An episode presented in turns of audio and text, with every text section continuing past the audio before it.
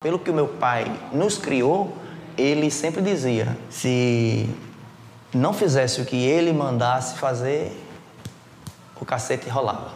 A gente não tinha a liberdade de sentar com ele assim, pai, eu quero conversar com o senhor. A gente não teve isso. Quando ele sentava para conversar, já era com a tabica na mão. Reunia os meninos, os meus irmãos, para que um batesse no outro.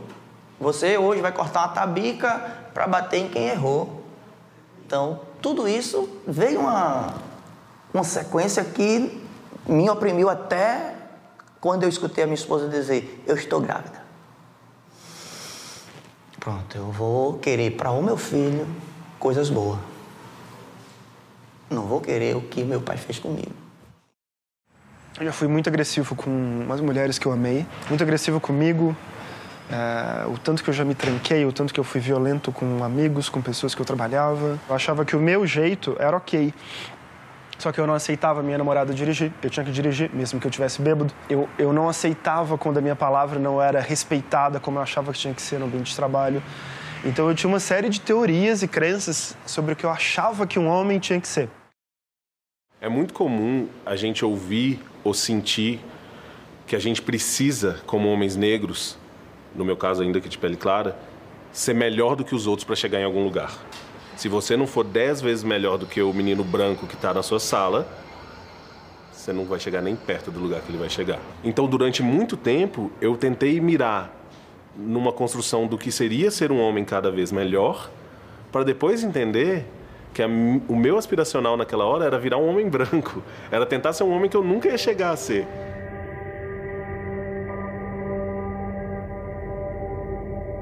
Para ser macho tem que ser viril, tem que ser competidor. O homem mesmo tem que estar na roça, tem que cuidar do gado, tem que ir pro arado. O homem sai para trabalhar e traz o sustento da casa e a mulher fica em casa lavando louça, cuidando dos filhos, limpando a casa. Deus mandou assim. Deus disse que homem é isso, mulher é isso, que família é isso. Ou você está fazendo a vontade de Deus ou você está no pecado.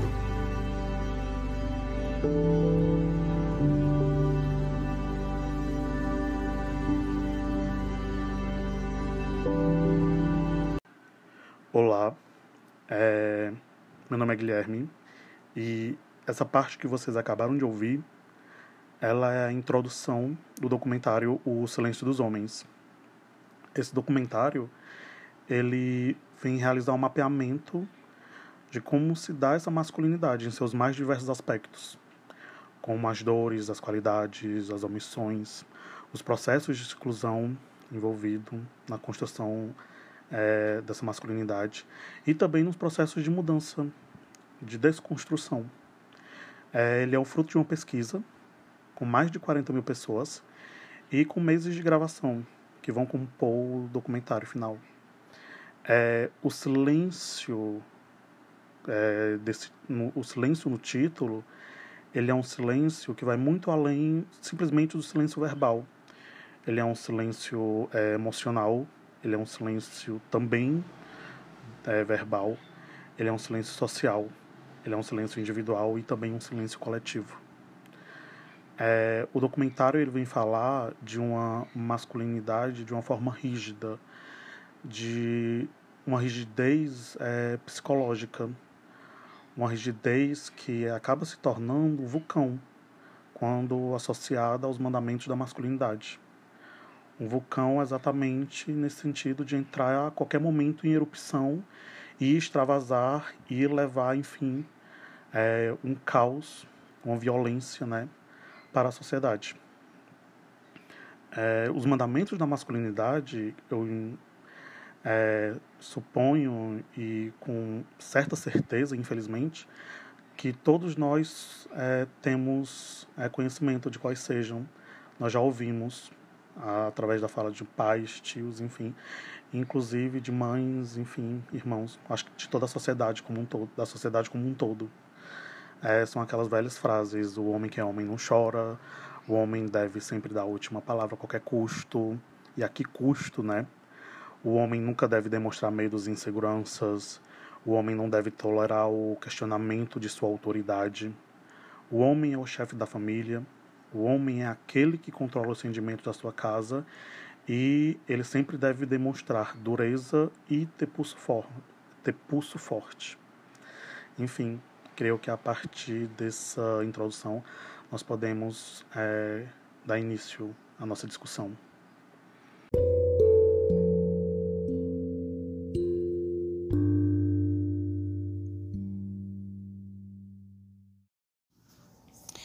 Boa noite, professora, colegas. É, como já foi dito, é, a gente escolheu falar sobre preconceito e violência de gênero a partir do documentário Silêncio dos Homens. E assim, o documentário ele vem nos nos convidar a refletir quem é esse homem e que silêncio é esse, né? De que silêncio esse documentário fala? Porque o que a gente vê é o homem sempre ocupando o lugar de fala, sempre o lugar de poder é predominantemente masculino, né? É sempre dos homens. Mas esses homens, é, eles calam quando o assunto é afetividade, quando é para se expor afetivamente, né?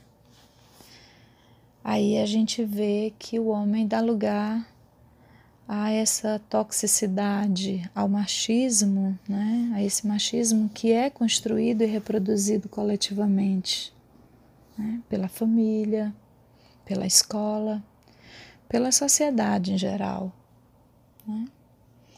Porque o homem desde sempre, desde muito cedo, né? Quando ainda criança, menino, né? O homem é sempre convidado, intimado mesmo, a ter uma postura que denote força, potência, virilidade.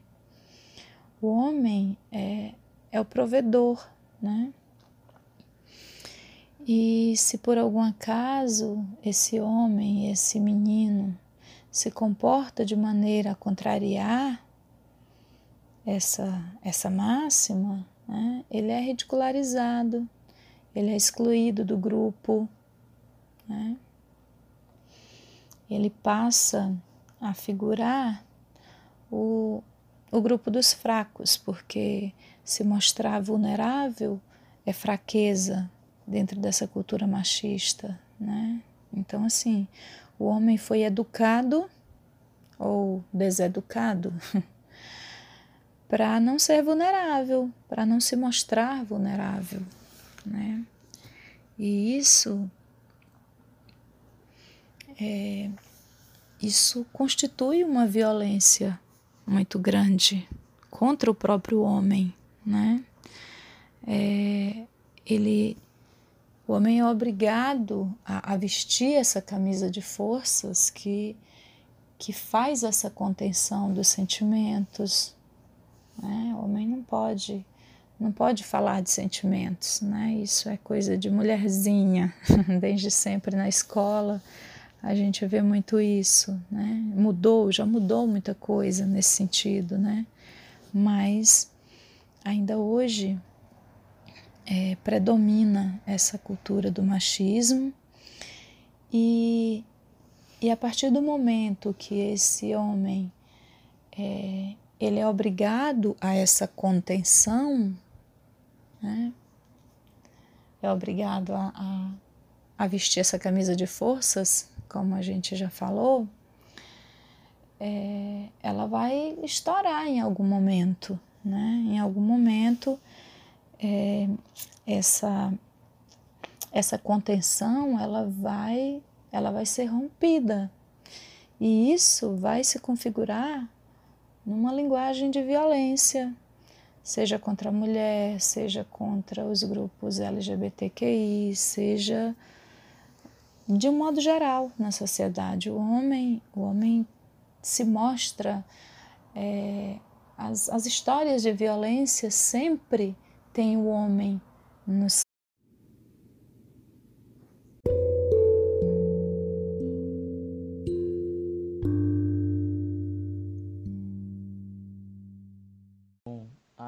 importante também a gente comentar, né, sobre o que é ser homem, né? Assim, para a gente tratar desse, dessa cultura que nos vem sendo passado, né, ao longo de vários e vários anos, a gente precisa saber o que e precisa tratar do que realmente é ser homem. E é uma coisa que tem sido desconstruída aos poucos, que já tinha suas expressões é, nos tempos antigos, mas era bem, bem, bem menos retratado, né? Bem menos representado e expressado. Mas é, o homem não é simplesmente uma repressão de sentimentos, de emoções, não é simplesmente aquele, entre aspas, lado violento da sociedade, não é só o protetor, não é só o provedor da família, essas coisas que a gente já sabe. Mas ele também é gente. Ele também tem a sua sensibilidade, também tem as suas emoções, ele também tem as suas questões consigo mesmo. Ele é gente, né? E muitas vezes a gente é ensinado a não ver isso. É ensinado a esquecer esse lado, esse lado humano. E, e a gente sabe que essa desconstrução dessa ideologia, porque é uma ideologia. Esse homem super, com ego super inflado, que ele precisa estar sempre se mostrando o seu melhor. Isso é uma ideologia que nós precisamos estar constantemente desconstruindo para deixar que se erga a verdadeira identidade né, do homem, o, o, o, seu verda, a sua verdadeira forma, né? seu jeito de ser, melhor dizendo. Mas que isso é uma coisa muito necessária, tanto para o crescimento da sociedade como para o bem-estar das pessoas, né? Da sociedade. E eu me lembrei muito de uma coisa muito simples, né? Que eu vi essa semana no Instagram.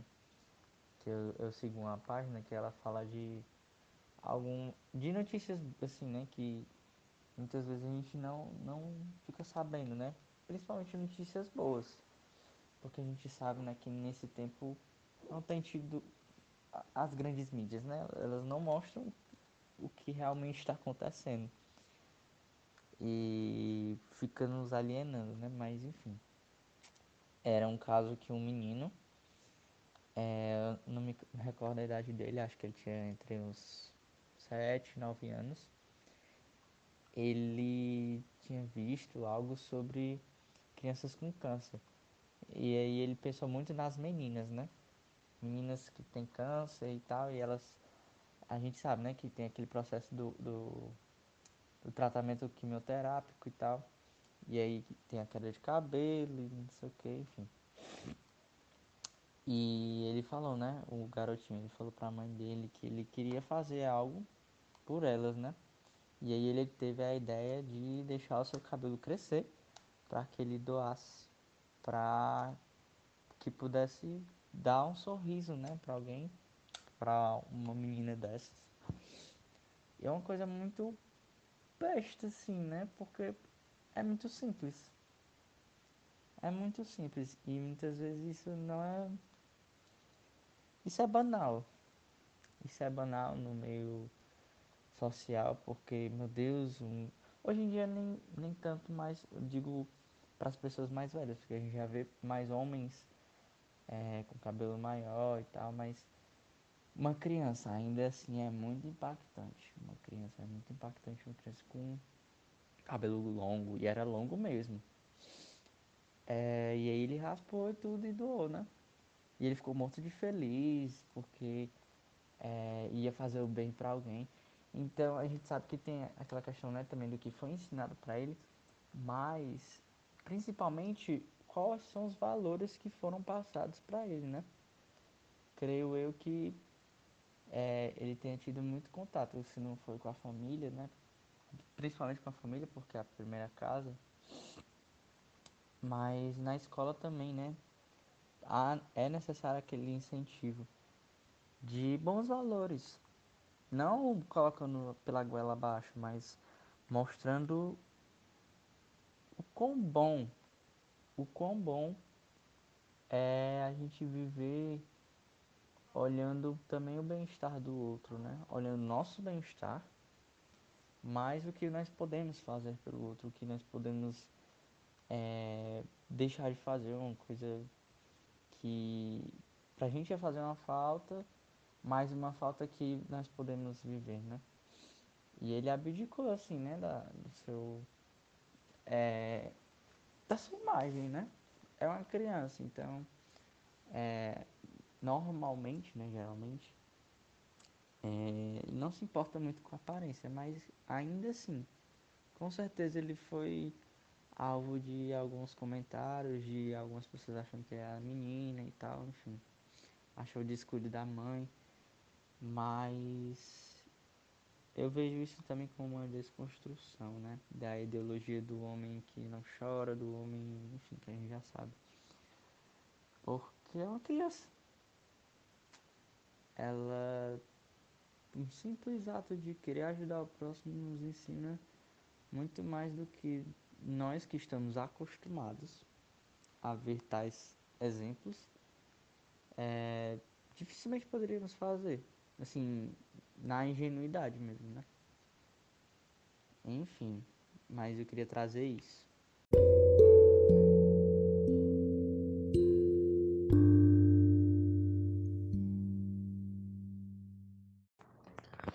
Boa noite.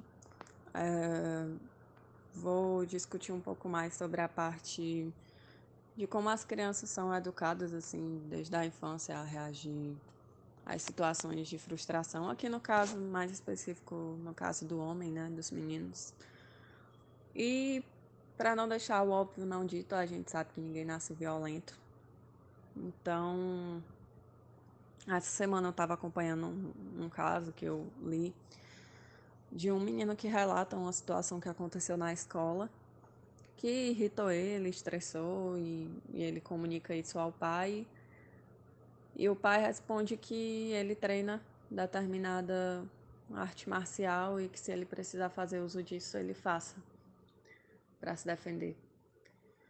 E assim, observando isso, eu como lutadora de arte marcial, pratico jiu-jitsu, a gente nunca treina para estar tá sendo violento contra a pessoa, a gente nunca treina para agredir, a gente não treina para ah, se acontecer uma coisa, eu vou meter a surra em alguém. Não é assim que funciona, pelo contrário. A arte marcial ela proporciona um bem-estar físico e psicológico muito bom. Claro, se, se também for educado da maneira correta. Uh, e o que eu quero dizer, dando esse exemplo, é que, mais uma vez, né, é deixado de lado o lado emocional dessas crianças, porque se a criança relata que foi uma situação que irritou, acho que o papel dos pais, do pai ou da mãe, seria investigar melhor o que, que aconteceu, como foi a situação, e não já ir aprovando um uso de violência física. E isso com certeza reflete muito em comportamentos futuros. A gente vê todos os dias, infelizmente, na televisão casos de, de violência contra a mulher. Eu vou entrando nesse ponto porque eu, a equipe também decidiu que queria discutir um pouco sobre essa questão. E observando esses casos, é muito comum que, que posteriormente apareçam os relatos desses homens que agrediram essas mulheres, dizendo que não sabem porque fizeram uso da violência, que na hora foi a única coisa que veio na cabeça deles. E isso de, deveria ser melhor investigado, considerado, porque a gente sabe que tá, tá vindo uma outra geração aí. Talvez essa educação pudesse ser diferente, deixar de se preocupar tanto em ser forte o tempo inteiro, em, em ter que manter firme o tempo inteiro, não chorar. E assim, esses homens relatam que está, estão arrependidos, que não sabem porque fizeram isso e por que será que isso acontece, por que, que eles não sabem, por que, que sempre a primeira reação que vem é da agressão. que com certeza, é, não vou generalizar, mas provavelmente desde o berço vem esse, esse sentimento, essa ideia de que ele tem que ser firme, ele tem que ser homem.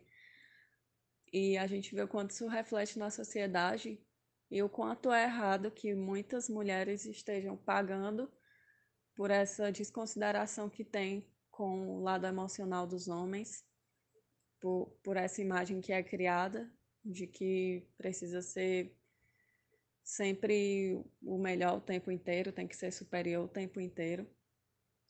Então era mais ou menos isso que eu queria trazer um pouco aqui. Acredito que alguém possa aprofundar mais alguma parte que eu tenha citado ou queira acrescentar.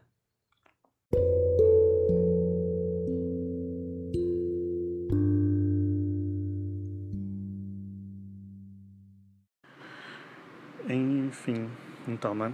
Para finalizar, porque a gente já está passando um pouco com o tempo, é, eu considero muito importante esse debate, principalmente para que nós mudemos um pouco o olhar. Comumente, é, em pesquisas acadêmicas e até mesmo em discussões, é muito é, é comum nós sempre tratarmos aquele que já é visto como minoria é como outro.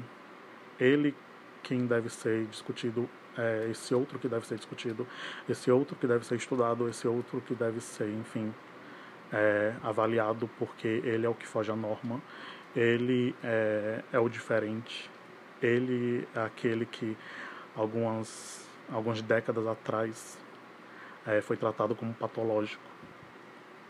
Então, a partir do momento que nós trazemos esse olhar para esse homem, nós estamos exatamente é, apontando essa, essa fragilidade desse homem, essa fragilidade dessa construção, que além de frágil é tóxica, né? Nós falamos de uma masculinidade frágil. Ao, ao mesmo tempo que nós falamos de uma masculinidade frágil, nós estamos falando de uma masculinidade tóxica. E nós então tiramos esse homem é, desse pedestal esse pedestal que muitas vezes ele é colocado como intocado. E, e nós estamos demonstrando que, ó, você é igualmente afetado. Não vou, na verdade, não, não posso considerar tão quanto, né? Porque eu acho essa uma discussão que iria levar para outra outro trabalho. Mas é, nós estamos apontando que, ó, na verdade, você possui responsabilidade em cima disso. Assim, da mesma forma como você possui responsabilidade em cima do sofrimento que causa aos outros, você também possui responsabilidade em cima do sofrimento, em cima do preconceito, em cima de toda a discriminação que você causa em si, né? E creio que é, nisso nós também podemos pensar em cima da responsabilidade que cada um de nós temos em cima dessa construção, como irmãos, como pais, mães, enfim, como familiares, como colegas de trabalho, como colegas de classe, enfim, como nós estamos perpetuando é, esse modelo de masculino, que, como eu já falei, ele não apenas é frágil, ele não consegue se sustentar em cima das suas próprias regras, como ele também é, é extremamente tóxico. E ele não é tóxico apenas para aquele homem, e isso é isso seria impossível de deixar mais claro. É, mas ele é tóxico exatamente para todos os outros. E creio que é isso. Então, espero que todos tenham gostado.